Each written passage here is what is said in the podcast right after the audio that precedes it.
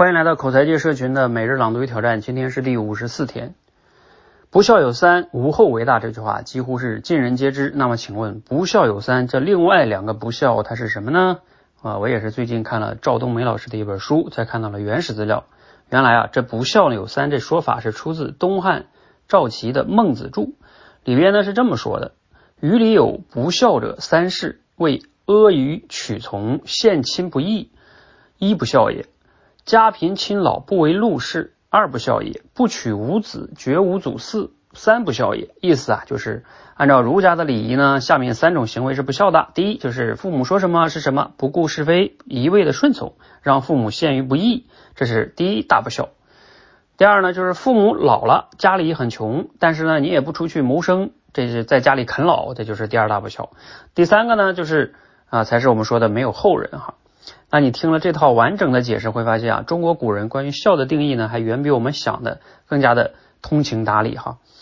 呃，那读了今天内容，你有哪些感想和启发呢？因为我一会儿八点要直播哈，就简单谈谈哈。我觉得这三点挺有意思的哈。不知道为什么发展到最后，我们听到的不孝有三，无后为大。按照刚才这个顺序来说，无后它不是为第一个，是不是？它在前边的那个第一、第二、第三个才是无后为大哈。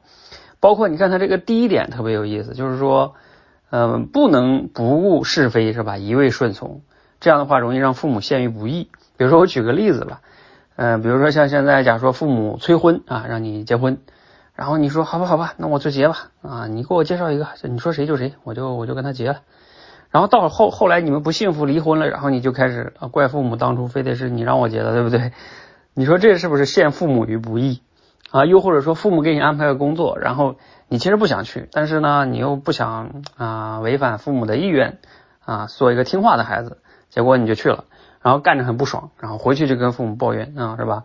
后来离职了或者被被被下岗了，然后你就说当初都怪你，是不是？你非得给我找这个工作，但是你当时不说，是不是？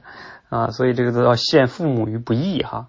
我觉得从这个点上来说，尤其在今天这个时代啊，选择更多一些。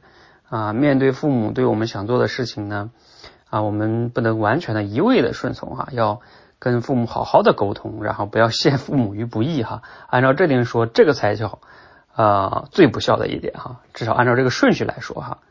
好啊，不知道你听了今天的这个内容哈，你对孝顺有哪些感想呢？我们今天的挑战题就是要做一个三分钟左右的即兴分享，也欢迎加入我们的。每日朗读与挑战，一起每天学习、思考、表达，让口才更好。谢谢，我要去直播喽。